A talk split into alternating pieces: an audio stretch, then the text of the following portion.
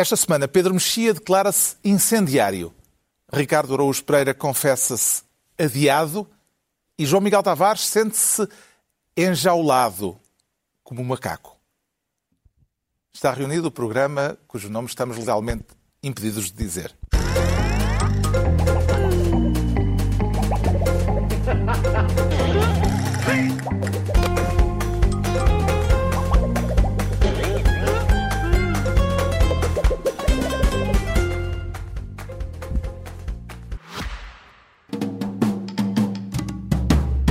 Sabemos se está cientificamente comprovado, mas acreditamos que o debate sobre a atualidade, em registro satírico, impulsiona a mudança de mentalidades e, por sua vez, a mudança no mundo.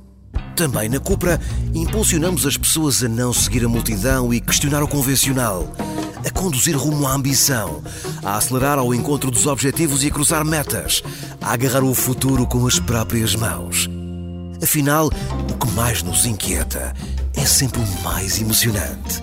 Ah, e está cientificamente comprovado, pelo menos pela Cupra, que esta será uma emissão incrível. Bom programa. Ora então, viva, sejam bem-vindos depois de uma semana em que as ilhas estiveram na Berlinda e vão continuar a estar, aliás, com as crises políticas nas regiões autónomas da Madeira e dos Açores. Os Açores têm eleições antecipadas no próximo domingo. E uma semana dominada, uma vez mais, por casos de justiça e também pelo protesto dos agricultores, de que falaremos já a seguir. Não sem antes, porém, passarmos pelos números da macroeconomia. Portugal teve em 2023 o maior crescimento económico da zona euro e uma redução da dívida pública que ficou, pela primeira vez em 14 anos, abaixo dos 100%. Impressionado, Ricardo Araújo Pereira? Não foi exatamente isso que aconteceu, uh, Carlos. Não foi a dívida que ficou, foi a percentagem da dívida. Não foi uma redução da dívida. Foi também uma redução. Foi. Foi. Em números absolutos também. Foi em percentagem e em números em absolutos. absoluto. Bom, mas em números absolutos, tendo, em relação a que período? Em relação ao ano passado. Ao ano passado, 2022. ok, sim. Ao ano passado, sim. 2023. Em relação ao ano passado, sim. Em relação ao momento em que tínhamos menos de, de 100% Ah, não, não. da dívida, não. Não foi, não foi aí que... Aí sim. Não foi... Estás a Tu- falar de há desvaloriza- 14 anos. também há 14 desvaloriza- anos a desvalorizas era- tudo. O bolo Porque era isto, são, maior. porque isto Tens má boca, pá. Não, porque isto é um truque, não é? É um truquezinho, é um truque feito à, à custa. Isto é, é. Realmente. Uma vez uh, alguém me contou que um, um cavaleiro praticava, praticava hipismo, não é? Praticava hipismo e queria. Era um jovem atleta e queria inscrever-se na, na faculdade a- através da, da cota para atletas. E o professor eh, que ficou encarregue de avaliar a candidatura disse: eu, eu admito o cavalo, mas não o aluno. Porque, na verdade, no hipismo. Como, como Nero, aliás. Exato. Há ali uma, quer dizer, há uma maneira de olhar para o hipismo em que quem faz a maior parte do trabalho é de facto o cavalo e não o senhor que está em cima do cavalo. Não estou a dizer que essa seja a maneira correta. Não me enviem e-mails, não vale a pena. Até estás doente, não é? Estou doente, não, não façam isso. Mas, mas eh, quem fez o trabalho aqui foi o cavalo. O cavalo que, o, que o Medina esteve a montar. Ah, são 10 milhões de cavalos, aliás. Ou não era o Calígula, agora fiquei na dúvida. Não sei, Era o mas... Calígula, acho eu. Desculpa Não, lá. não. O Calígula cavalo... Quem é que nomeou- Quem é que nomeou o cavalo senador? senador? não é? Não o sei. Não, não, pois, né? Agora- agora fiquei na Ou dúvida. nenhum nem outro, atenção. Talvez possa ter sido. Não Podemos sei. falar do já- Hélio Gábalo. Desculpa, desculpa. Fiquei agora aqui a matutar. Bom, eh, os números de- já. A impressão já É, passou. Já, portanto. já, já. Os números da redução da dívida foram conseguidos no último dia do ano, com uma série de operações financeiras por parte do Estado. Viu nesta ação do Ministério das Finanças, eh, João Miguel Tavares, uma decisão politicamente virtuosa ou um truque para impressionar os mercados? Eu, na verdade, estava a pesquisar quem é que tinha sido o imperador romano que tinha nomeado o seu Foi, cavalo foi o senador. Calígula, foi o Calígula. Foi o interesse Calígula. Tu também já conseguiste. Foi de facto E parece que o Calígula. cavalo Calígula. chamava-se Incitato. Incitatos, sim, sim. Muito bem. E agora que já dedicámos ao verdadeiro assunto, o que é que me estavas a perguntar, cara? Se isto da redução da dívida eh, se terá sido uma decisão virtuosa em termos políticos ou se foi um truque para Isto é- impressionar os mercados? Isto é um caso muito curioso em que Até pode ser as duas coisas em simultâneo, na verdade. Isto é um caso muito curioso em, um curioso em que, neste preciso momento, por causa da campanha eleitoral, temos uma conquista enorme de um governo socialista que é ao mesmo tempo embaraçoso para os socialistas que neste momento querem Exatamente, chegar ao poder. isso mesmo. E então acontece isto que acontece a esta mesa, que é que parece que se calhar eu e o Pedro Mexia estamos mais felizes por este conseguimento do que o Ricardo Araújo Pereira. É, é evidente, até houve engenharia financeira no final do ano, umas compras de dívida adiada e outras compras a bancos. de- e, e para chegar, para fazer aquele brilharete. Mas eu, na verdade, estou-me bem nas tintas. Eu acho que isto é mesmo, sim, de todo o legado de António Costa, é um legado extraordinário. Quer dizer, baixar outra vez a dívida abaixo de 100% é uma barreira psicológica muito importante. E, de repente, Portugal, que, nestas coisas estava sempre muito mal acompanhado, agora, de repente, tem cinco ou seis hum, países da zona euro, que- zona euro que, neste momento, têm uma dívida superior à sua, incluindo Bélgica, França, Espanha E de que modo é que isso embaraça os socialistas? embaraça os socialistas porque hoje em dia aquilo que para mim epá, devia haver foguetório, devia haver foguetes no ar. Mas vem Pedro Nunes dizer sim, mas ah, e as escolas? E, e- e os polícias? E os médicos? E os enfermeiros? E os agricultores? Está toda a gente a queixar-se de falta de dinheiro. Portanto, vir para aqui dizer uou, poupámos 9 mil milhões, cortámos 9 mil milhões à dívida só num ano. As pessoas começam logo a dizer, é pá, esses 9 mil Portanto, milhões está-se a reproduzir a máxima de Montenegro, de outra hora. Passa. Os, uh, uh, uh, O país está o país melhor. está melhor, mas os portugueses estão piores. Mas os portugueses estão pior. Eu não sei se os portugueses necessariamente estão pior. Os portugueses que vão aos serviços públicos estão pior. Isso não há a menor dúvida. Mas os portugueses chegam-se a um ponto é que eles também se queixam mais, estão mais exigentes e isso é bom. Agora, não é que se esteja propriamente a gastar pouco dinheiro com o Estado. O Estado continua a ser mal gerido, que são coisas diferentes. É possível ter uma dívida controlada e, portanto, isto são boas notícias. Agora, a partir daí, com o dinheiro que se gasta todos os anos, na saúde, na educação, é gastá-lo melhor, que esse dinheiro é que não é bem gasto, muitas vezes. Que impacto é que estes números agora conhecidos, Pedro Mexia, eh, pode ter na campanha eleitoral que temos pela frente? Podem ter alguns, mas chamamos paradoxais, porque, por um lado, hum, o, o PS, eh, depois de anos e anos eh, a, a menosprezar a, a própria noção de contas certas, como sendo uma, uma ideia reacionária ou coisa do género, converteu-se a isso. E, portanto, de repente, poderia, poderia agora hum, celebrar eh, a sua mudança de agulha e os seus sucessos. Essa mudança de agulha é todo o período de Costa, não é? É, sim, claro, com Costa. É isso. oito anos. Mas é isso que eu estou a dizer. Sim, sim. Por outro lado, a facção vencedora do último Congresso e o atual secretário-geral do PS, como o João Miguel disse, não é um entusiasta das políticas de Medina, em particular, eh, e acha que o Estado deve, eh, em vez de ficar contente por eh, contabilisticamente as coisas estarem a correr bem, ser ativamente gastar ativamente em setores e vendo de fora, nós pensamos, não é preciso ser keynesiano nem coisa nenhuma para, para concordar em parte com isso, no sentido de que, de facto, é bizarro dizer corre tudo muito bem, exceto os professores, os polícias, os médicos, os enfermeiros, de resto está tudo bem, não é? Mas isto não é embaraçoso também para a oposição de direita que diz Isso que não é- há crescimento económico? Isso, isso é embaraçoso porque a, a posição de direita nessa matéria foi destronfada e viu-se, aliás, aflita para mostrar eh, alternativas imaginárias. E, portanto, sim, acho que podem. Há sempre a coisa de negar os factos, dizendo que não são. Como com a história das cativações, não é? Porque, porque aquilo que tu. A hipótese que tu punhas as duas podem ser verdades. Pode ser uma boa notícia e um truque. Aliás, dar boas, dar boas notícias através de truques é uma prática política muito seguida, não só em Portugal, mas também em Portugal. Portanto, as coisas não se, não se eh, opõem, mas, mas a, a direita continua destronfada nessa matéria e isso é importante. Eu cheguei do ao, ao país ontem, estive fora, mas quando esta notícia saiu, que eu tenha dado por isso, houve uma intervenção de Mário Centeno, não é? Que teve- veio tentar também ganhar o, A paternidade tirar os da seus criança, louros sim, si. sim. Ah, num, numa- num fórum promovido pelo Jornal Económico e houve o Medina que deixou uns comentários. Mas de resto, Só os, só, só os pais é que falaram. é. Só os pais Mas, da criança. Repare, isto noutra altura teria sido diretos às 8 da noite no telejornal. Uhum. E não, não se viu.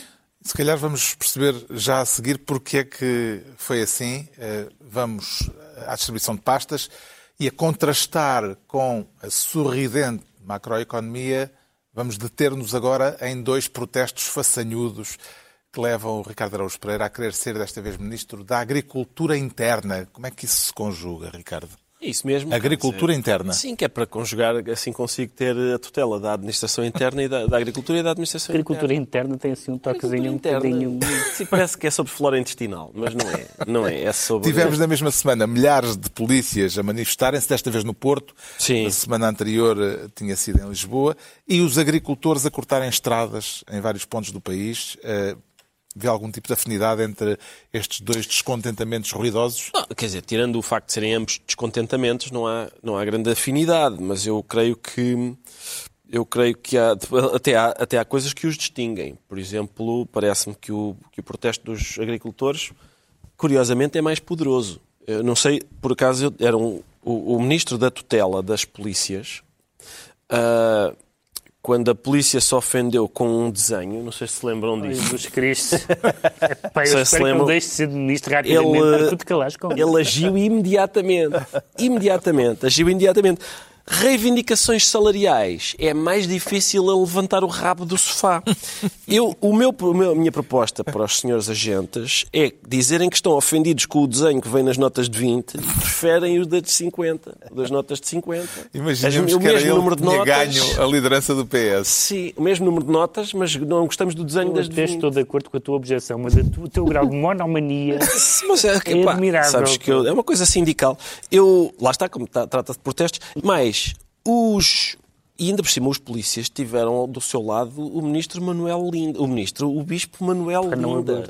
Manuel Linda, o bispo Manuel Linda estava lá dos Já os agricultores sem armas nem bispo, Sim. Um, eles com a força reivindicativa do trator, que eu não sabia que era, que era potente a este, a este nível, fizeram com que, por exemplo, uma das reivindicações, que é a reversão dos cortes da PAC, já fosse atendida. Portanto, e, portanto, portanto estás a reivindicar que preferes um trator ou um bispo? Prefiro um trator. Ah, prefiro um claro. trator. Eu já tinha ouvido dizer que um trator... É muito mais difícil entupir uma autostrada com um bispo, não é? Atenção que ele vai citar um bispo é difícil. Exatamente, é isso. Um trator...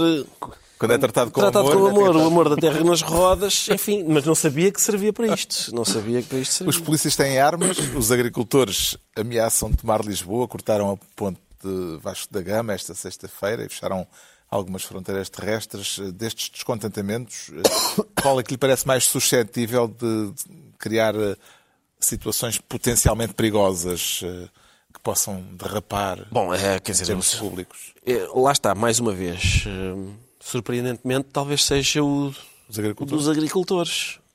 Até porque eles vão, eles vão dizendo. A única esperança é que eles desmobilizem mais rapidamente, porque também as suas reivindicações são mais satisfeitas mais depressa e mais. E, por exemplo, a CAP e a outra organização não. É, exato, não, não, não participam nisto. Não, não estão a... Agora há o movimento, um movimento inorgânico Sim, mas eles ameaçam com mais envolvido. a nossa fome. Uh, e, portanto, copiando copiando os franceses, francês. Sim, mas nem em França rima. França, em França, é em França soa melhor porque rima. a palavra diz-se da mesma maneira. E sim, quando se ameaça com a fome de, dos concidadãos, em princípio esse tem mais potencial para... Notre faim sera votre faim. Uhum.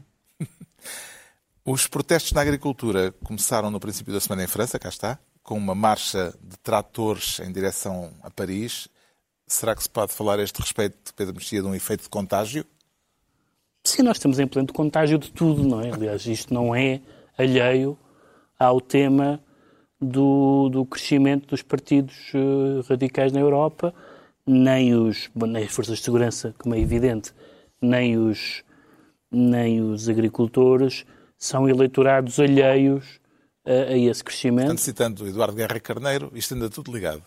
Sim, anda tudo ligado. Bom, as forças de segurança é óbvio que os partidos da direita musculada têm sempre um discurso particularmente enfático em relação a elas e também uh, e aos agricultores também. Mas há aqui várias coisas há aqui várias coisas diferentes que complicam, que é a relação com a União Europeia, portanto a contestação à PAC, a, questão, a questão, da concorrência no, no mercado interno, a, concorrência, além da concorrência, a, desigualdade do tratamento entre forças do mesmo, da mesma área, como é o caso de GNR, PJ, um, PSP, uh, e tudo isso uh, mostra como uh, há um caldeirão de, de questões. Ah, e uma que é muito importante e muito impeditiva, que estas forças, neste caso os agricultores, votem à esquerda em alguns países, que é uma grande recusa das medidas ambientais, que é generalizada entre os agricultores e que claramente afasta os agricultores de votar à esquerda uh, em muitos países. E, portanto, tudo isto é um caldeirão que promete. Embora os nossos agricultores queiram, por uma das exigências, por exemplo, é mais regulação do mercado. Ora, quem pretende mais regulação do mercado em princípio, ah, simpatiza é o... mais com as posições de esquerda do que com as posições não, de direita. Mas eu não estava a falar disso. de outra natureza, Isso aliás, é muito tendente para o isolacionismo, não é? o protecionismo. Eh, uma, uma das razões... Medidas antimonopolistas. Uma das várias razões pelas quais o... Ser de direita, liberal, antimonopolistas. Exato, que é o problema deles, muitas vezes. Uma, das antimonopolistas. Uma das várias razões pelas quais Acho os conservadores, com, com o Boris Johnson, conseguiram entrar nos feudos trabalhistas foi com a questão uh, de, de, das medidas ambientais. Havia no eleitorado trabalhista, sobretudo no eleitorado que antigamente se chamava classe operária, uma grande resistência às medidas ambientais. Eu não, não estou a dizer isto com agrado, estou a, a, a, a identificar, já muita gente o identificou naturalmente, esse choque entre um eleitorado que potencialmente pode ser de esquerda e como as questões ambientais se tornaram para esse eleitorado um entrave em votar à esquerda. Uhum. Antecipar a ação dos, dos agricultores, o governo, eh, apesar de se encontrar em gestão, anunciou um pacote de apoio de mais de 400 milhões de euros. Conseguiu perceber, João Miguel Tavares, porque é que a jogada de antecipação do governo e agora o envolvimento da ministra em sucessivas aproximações aos agricultores eh, ainda não teve o efeito de acalmar suficientemente os ânimos? Ah, se soubesse o que custa levar um trator para uma autostrada, percebes? Tipo, com o trabalho que dá a chegar lá e depois demora mais a retirar, não é? Um, mas, mas isto tudo é bastante curioso. E há aqui realmente coisas novas a acontecer. Um lado, esse lado inorgânico, o contágio a partir de França e, e, e, o facto de ser, começar a ser possível agregar pessoas via redes, como é evidente, à margem das grandes associações do setor. Isso faz com que as coisas sejam mais encarniçadas e, ao mesmo tempo, que os agricultores tenham mais consciência do seu poder. E os agricultores são um pouco como os camionistas. O que é que eles fazem? Têm coisas muito grandes com os quais pesadas. podem, e pesadas, com os quais e podem também, impedir a circulação. E também propicia o radicalismo, como vimos nos, nos professores. E propicia o radicalismo. E depois o governo age de uma maneira que eu até duvido que, dentro, que entra na lógica de um governo de gestão. Tenho muitas dúvidas que um governo de gestão possa, de repente, olha, então tomem lá mais 400 milhões em gestão é estranho. Uh, mas claro, estamos em, em período eleitoral, portanto, uh, cada um está a fazer o seu papel, na verdade.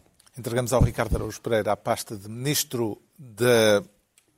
Como é que é? Da Ministro da, Agricultura, da Agricultura Interna. Interna. Sim, sim. Ministro da Agricultura Interna. O Pedro Mexia quer ser, por esta semana, Ministro das Eleições Generalíssimas. No domingo, nos Açores, uh, haverá eleições. Daqui por um mês e pouco, a nível nacional também. E também já há eh, possíveis eh, urnas de voto no horizonte da Madeira a curto prazo. Vê nisto, Pedro Mexia, o regular funcionamento das instituições ou uma democracia aleijada?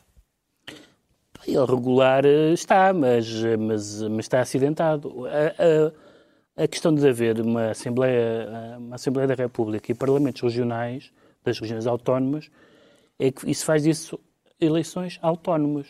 E, portanto, historicamente, até porque elas não são ao mesmo tempo, mas não só por isso, que os problemas são diferentes, um, uh, eh, historicamente o que valia para uma eleição não valia para a outra.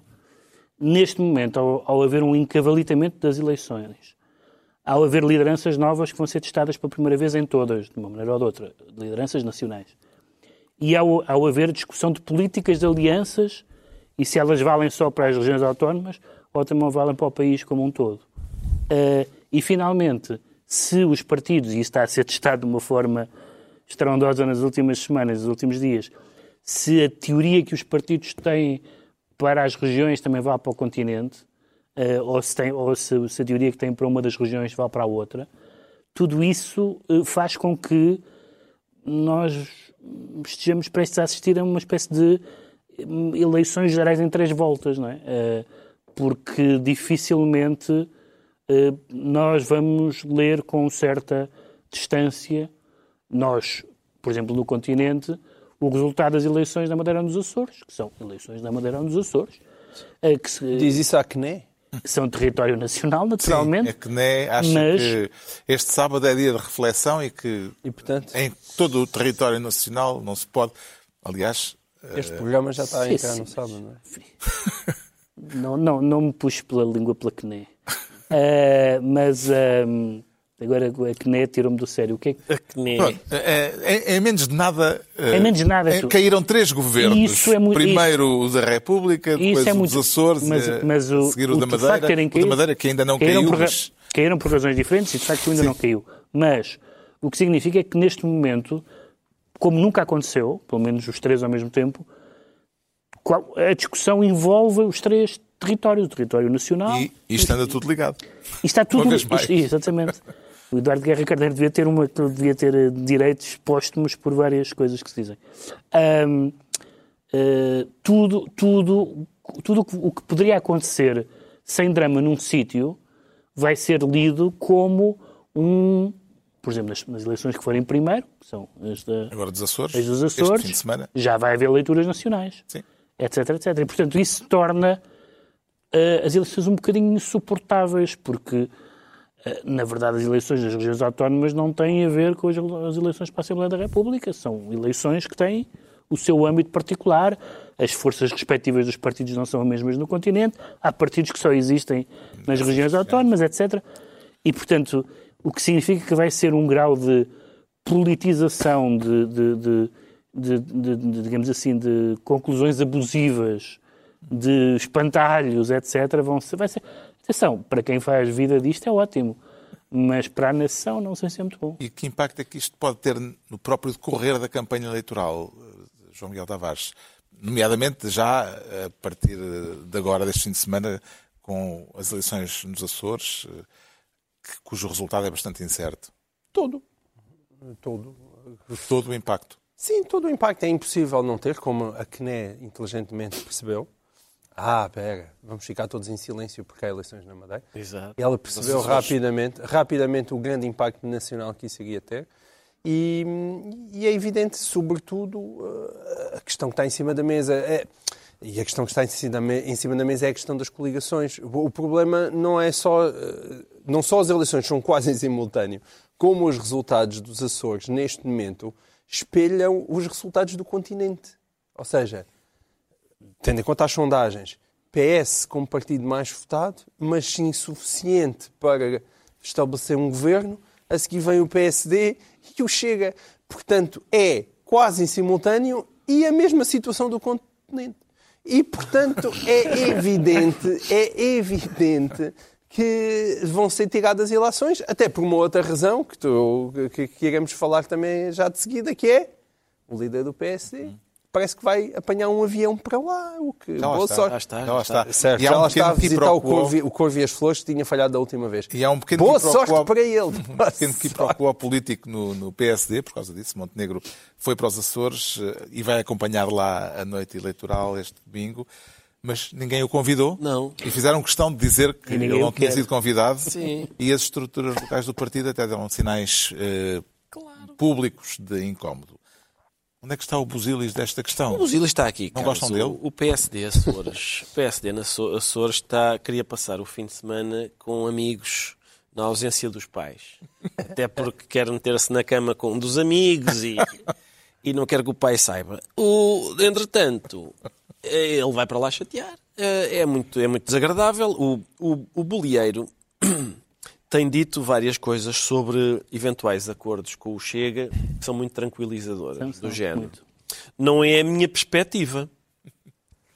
São- É aquele tipo de frase que dá para desmentir, como, por exemplo, o, o Montenegro já disse várias coisas que não dão para desmentir no, dia a seguir às eleições. Ou só o governo se for, Sim, não. se for o primeiro classificado. Bem arrependido já deve estar. Uh, não, não, não faço coligações com o Chega, não há, hipótese, não há governos com o apoio do Chega. Dizes tu que não dá para desmentir. Que- Não, não, não. Não, Quer não dá dá. para desmentir sem perder a face. Sem perder a Ah, face sim, não sim. dá Não para dá, desmentir. não dá. Agora, Miguel, não é a minha perspectiva. Miguel Albuquerque tinha jurado isso também nas Exatamente. eleições em relação a, E lá está. a Miguel ficar. Albuquerque perdeu a face. E, Pronto. Quer dizer, não foi por causa disso, mas também não durou muito tempo. Não. Depois de... Agora, metade da face e não face e agora, entretanto, perdeu a outra Sim, metade. perdeu várias coisas. Ah, e- mas esta não é a minha perspectiva, dá, é muito fácil de. E de- neste caso dos Açores, eh, até acontece que o Chega aumentou a parada porque agora eh, Quer.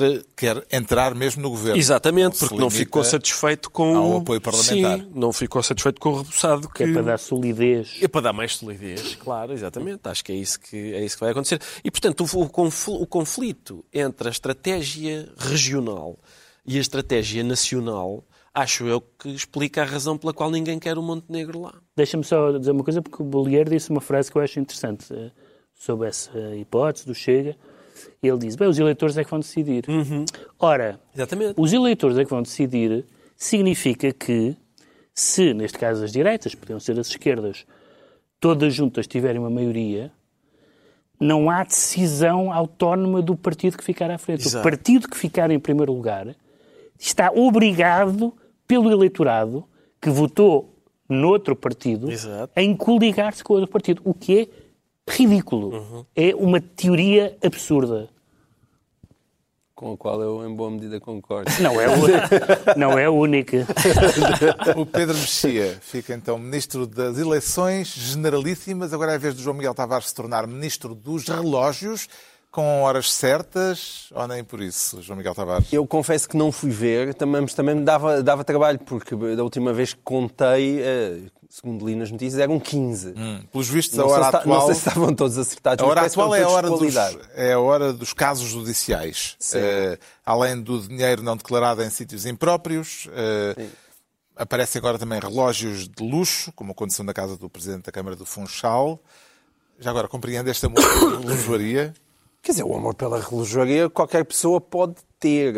Hum, de 15 relógios que não se sabe bem se são do senhor, se foram-lhe oferecidos, são coisas completamente diferentes. Até porque quem conhece os mentideiros, hoje em dia, relógios de luxo são muitas vezes utilizados para, em vez de toma lá um envelope de dinheiro, aqui está um, um relógio que custa uns milhares de euros muito, Moeda de troca muito, não muito declarada. avançados. Exatamente. E como é que está a acompanhar este frenesi de casos que têm vindo a público? Este o, o caso da Madeira, ah, porque há muitos casos e não são todos iguais. O caso da Madeira, à medida que nós vamos sabendo mais detalhes sobre aquilo, é daqueles de cair o queixo, ah, mesmo. E, e para o fundo de uma daquelas levadas. É, é, é, é impressionante aquilo que se vai sabendo.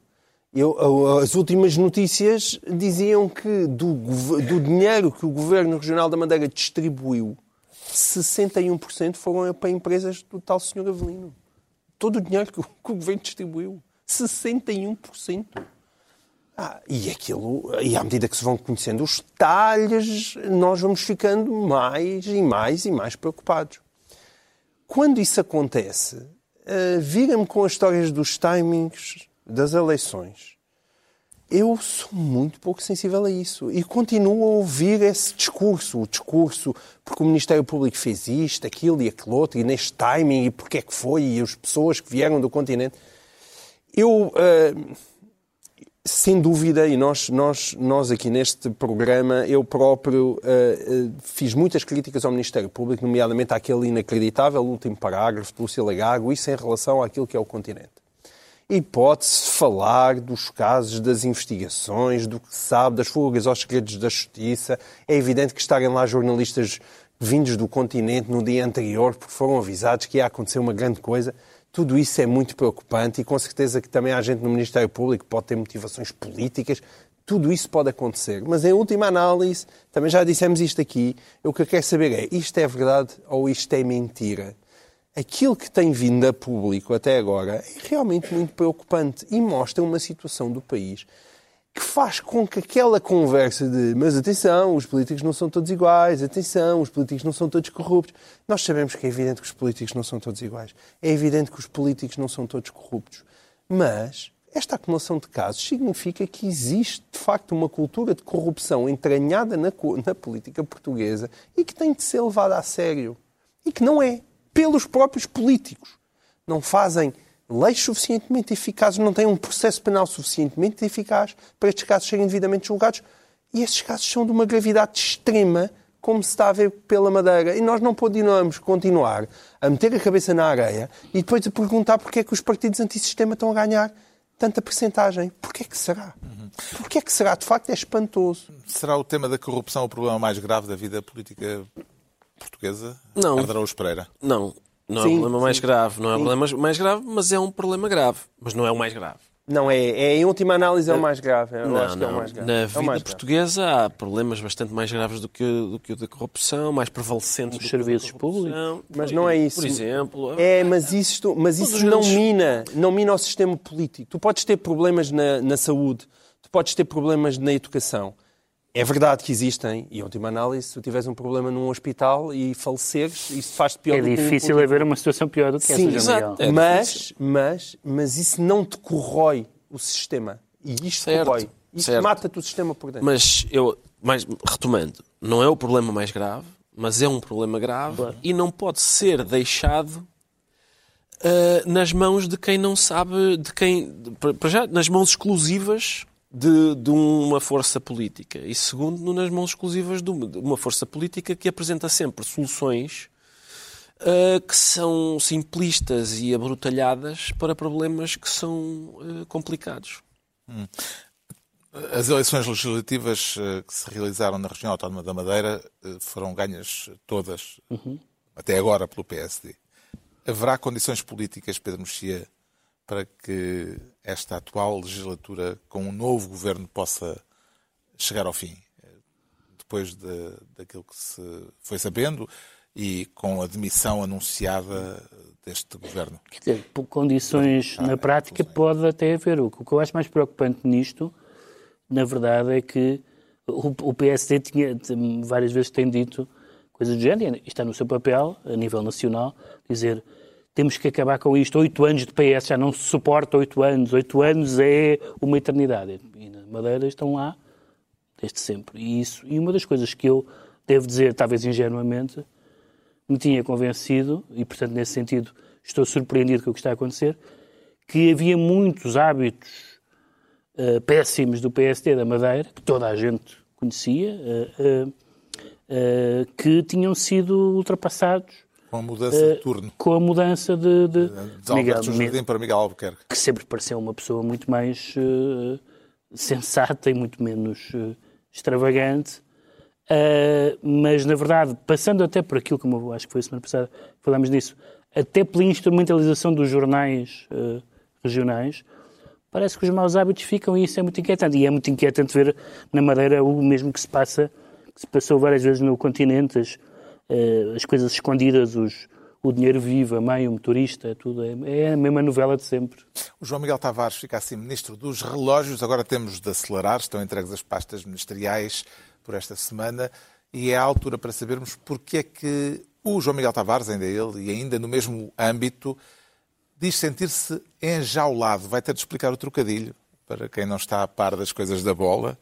O enjaulado tem a ver com que o célebre macaco, não é? Eh, Não sou eu que o chamo assim, eu É mesmo Fernando que é o Madureira. seu nome de guerra. É conhecido. Fernando Madureira. Fernando Madureira, o líder da claque dos Super Os Dragões. Super Dragões e, e- e grande amigo de, de Pinto da Costa. Nesta altura detido, eh, uma investigação judicial fez 12 detenções, entre elas a de Fernando Madureira, o macaco. Eh, O que é que lhe chamou mais a atenção neste caso, João Miguel Tavares? Aqui não consta que o dinheiro apreendido estivesse em, em livros. Não, eh, não, mas foi-lhe apreendido carros de luxo, eh, também li alguns... Dinheiro também, dinheiro também. Dinheiro também Só e- que eh, acho que não havia livros. Não, não sei se havia livros. Mas, o, Mas o ele é um Costa- académico, é um académico Exatamente. de renome. O Pinto da Costa, quando o Aliás, elogiou, disse lembrado, isso. Ele exatamente. conseguiu se licenciar e, ah, e enfim. E, e, e aqui o, o que se passa, sim, foram apreendidos carros, há envelopes. Também li alguns que estaria a construir uma casa de- no valor de 2 milhões de euros. E depois aquilo não batia certo com o que supostamente eram os rendimentos declarados do senhor. E quando nós olhávamos Que são para o aquilo- salário mínimo. que são o salário mínimo. E, portanto, quando nós olhávamos para aquilo, toda a gente olhava para ali e dizia isto não faz sentido. Porque ele tem sinais exteriores de riqueza tatuados eh, em todo lado. Aqui também não sei se houve uma questão de timing, mais uma vez, mas se houve, não quer saber. Hum, porque é, é evidente, aquilo que se sente é que há, houve uma espécie de clima de impunidade durante imenso tempo e agora que Pinto da Costa está a perder poder, parece que, de repente, acordou, ou a polícia acordou, ou então, com base naquilo que aconteceu na famosa Assembleia Geral, Esse é decidiu o pressuposto desta ação e É, mas desta saltar daí para a apreensão de carros é, é esquisito. Porque, aliás, o próprio, a própria investigação, a investigação chama-se Investigação Pretoriano. Uhum. Eh, Operação Pretoriano, que é eh, uma, uma expressão retirada de uma declaração de Não André se- Vilas Boas. Não seria a primeira vez que se esperaria que um presidente caísse em desgraça para a justiça avançar. Já aconteceu até, Não, até não. noutros clubes. Até noutros clubes. Já, Falta já. saber se ele desgraça. Ele, Pinta Costa, caiu em desgraça, duvido. Mas isto são as vantagens também da, da, da alternância democrática, ou pelo menos nos primeiros fumos da alternância democrática. É assim que se faz. É preciso haver alternância no 40 e para os- 40 anos, muda. 40 e 40 para os pequenos poderes que estão debaixo da sombra do grande poder. Estamos a falar do PS na Madeira, mas o Pinta Costa, quantos é, que- Sim. quantos é que tem já?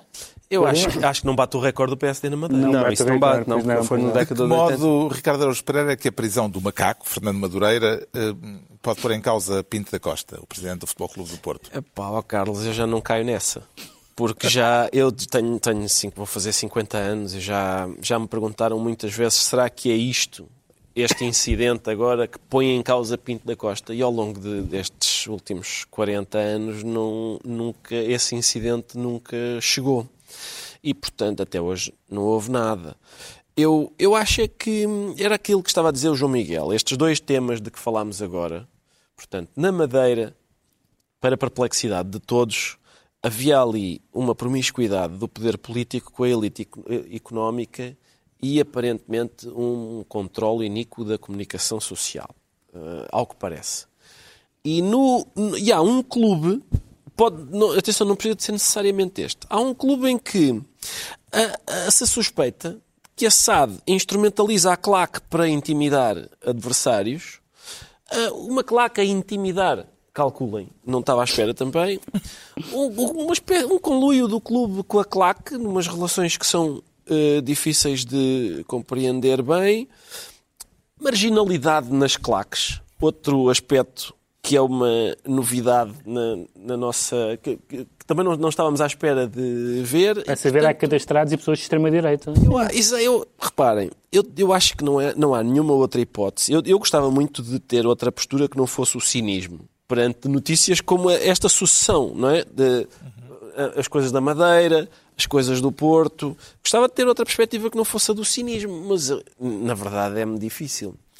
Está surpreendido, Pedro Mexia, com a notícia de que há eh, suspeitas, umas que vieram a público, ou também embarca, também vai pela, pela enclave de cinismo. Não é preciso, não é preciso a suspeita, basta ver as coisas que se passaram recentemente.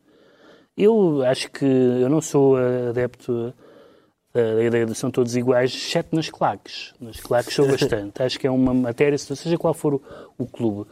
E nós vimos várias, várias situações de agressões a, a jornalistas, de ameaças, vanda- de vandalismo, casa, casa vandalizada, um carro roubado ou, ou, ou, Agressões de é dirigentes a associados do próprio clube. tudo isso e, portanto, isso, isso neste momento, se pode dizer, bem, as claques servem essencialmente para apoiar a equipa, no sentido em que a praxe serve para integrar os alunos, que é a expressão utilizada. Não, não é bem, não é bem para isso que serve.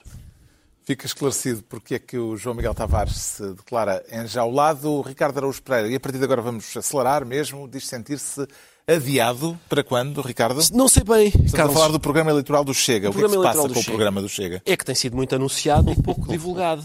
Tem sido anunciado várias vezes e divulgado vez nenhuma. Houve primeiro um grande congresso do Chega, em que se falou do anúncio do, do programa, mas ele, não foi, mas ele não foi apresentado. Depois houve outro, uma espécie de, de mini congresso, que não, foi, não era bem um congresso, era justamente para fazer uma, uma apresentação do programa, em que foi, foi ah, saiu só um bocadinho, saiu um E como bocadinho já, de programa. como já houve quem notasse, eh, isso dá tempo de antena. Dá- Não só dá tempo de antena, como acho que beneficia. O problema é o seguinte: o, o Chega, em princípio, está escaldado com isto da apresentação do programa, porque eles, quando apresentam o programa, eles foram, quando apresentaram o programa, eles foram confrontados com, com o seguinte problema: as pessoas foram lê-lo. E isso foi chato, porque, por exemplo, o primeiro programa deles dizia que a educação e a saúde era para privatizar completamente, e eles disseram: não, isso é, houve aí um engano, houve aí um engano, ah, há aí uma vírgula no sítio errado. O segundo tinha nove páginas, que as pessoas também acharam que não era, ah, digamos, uma, uma coisa apresentável, quer para programa político de governação, quer para trabalho do oitavo ano. E, portanto, neste momento, imagino que eles estejam com esta dificuldade, que é o que fazer? Apresentamos o programa e submetemos-lo ao, ao escrutínio das pessoas ou continuamos a fazer esta brincadeira de dizer só que, que isto é tudo uma vergonha? Uma frase a cada um. Acredita, Pedro Mexia, que o que o Chega vier a escrever no programa terá impacto, alguma influência na percepção pública sobre o partido? Acho que até a julgar pelas sondagens o Chega está na sua fase Teflon, portanto, seja o que for que aconteça, não terá efeito nenhum. Onde é que nós já vimos isto? Mas eu acho que é, estamos a esquecer que há humoristas que estão com o seu humor a atacar. Sem conseguir, é incrível. Não, não, eu Não. acho que é tão a conseguir. Ele teria 50% se não fosse. Ah, ok, ok. Neste Estás a ver, momento está só com estás a 20%. ver copo meio... Sim. A trincheira do humor está a está, porque a comédia é, está, É poderosa. muito eficaz. Muito Mas eu, eficaz. eu compreendo o problema, porque isto acontece a, a pessoas mais velhas. É, é- são pessoas que afirmam muito a sua virilidade, mas depois têm problemas na próstata. E é isso que É. acontece. Estamos a falar de quem? É o problema do exatamente? Chega. É o problema do Chega é Chega. isso, não é? Tem muita virilidade. Vou apresentar, mas depois, vou apresentar. Quando, quando, quando chega a hora H, que só sai às pinguinhas, não é? Ah, Como quem tem problema na próstata, é como ao programa. Vai. E ele não pode mostrar, não pode mostrar. Ele tem que só dizer que é viril, viril, estou muito bom, muito bom. Mas depois, cada vez que mostra, diz: Não, mas isto aqui não faz sentido, isto é fraquinho e tal. Ah, então não. De Ele- 0 a 10, qual é a sua expectativa, o seu nível de curiosidade a respeito do programa do Chega? Não, isso é 10. É 10. a minha e de qualquer pessoa, a não ser dos. Mas ele, se puder apresentar um anti. Ele, ele está a ver se é possível apresentar um antiprograma, porque ele é um partido antissistema. Ele, se puder apresentar um antiprograma, é, não sei, não sei, com as letras ao contrário, qualquer coisa que, que torne aquilo elegível. Porque quando se vai ler, depois aquilo não faz sentido. Coisas que é preciso sumo de limão para depois ler. É, porque o que é que ele quer? Ele quer que isto tudo seja diferente. Pronto, é isso. É apresentar um antiprograma. Já sabemos porque é que o Ricardo Araújo Pereira se declara adiado. Vamos agora tentar perceber porque é que o Pedro Mexia se anuncia incendiário para juntar duas ações eh, extremistas de sinal contrário. Sim, na verdade até são três, mas, são, mas digamos duas. Ah, rapidamente, só. ah, manifestações, sim. Ah, não, não, é preciso, não é preciso autorizar, é só preciso comunicar. Ah, manifestações contra a imigração, por mais que me desgostem, sim também. Ser contra a imigração, em si mesmo, é uma, é uma ideia política que existe na Precisa sociedade. envolver intimidação. Espera, Aí é que está. espera.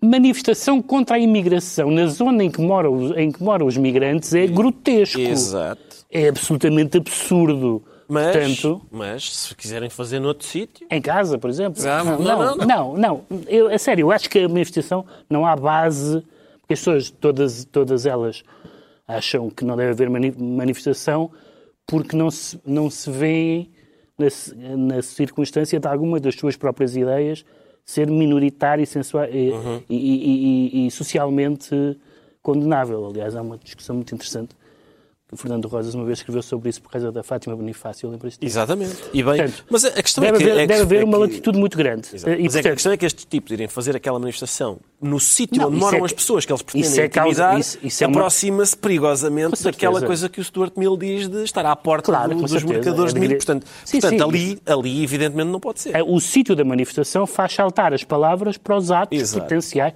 além de todo o arsenal das tochas e todas sim. coisas luminosas. É outra coisa que é muito má ideia. Uma das coisas que caracteriza o fascismo é eh, eh, a defesa da violência política. Incendiar cartazes Sim. contra os fascistas, dizem eles, lembra bastante técnicas fascistas e, portanto, os anarquistas que incendiaram os cartazes do Chega, do Chega estão a utilizar táticas que os fascistas verdadeiros gostariam de usar também. Vê este tipo de ações, eh, estas duas, estes dois casos apontados pelo Pedro Mexia, como mero folclore episódico ou como uma ameaça séria à segurança pública? Não, este caso, eu concordo totalmente. O caso da manifestação, no Martim Muniz, onde eles querem manifestar-se, andarem pelas ruas onde as pessoas vivem, também acho inaceitável. Vão fazer para a Avenida da Liberdade. Uh, mas tá, acho que a manifestação não deve ser proibida, mas claro, não ali. Sim.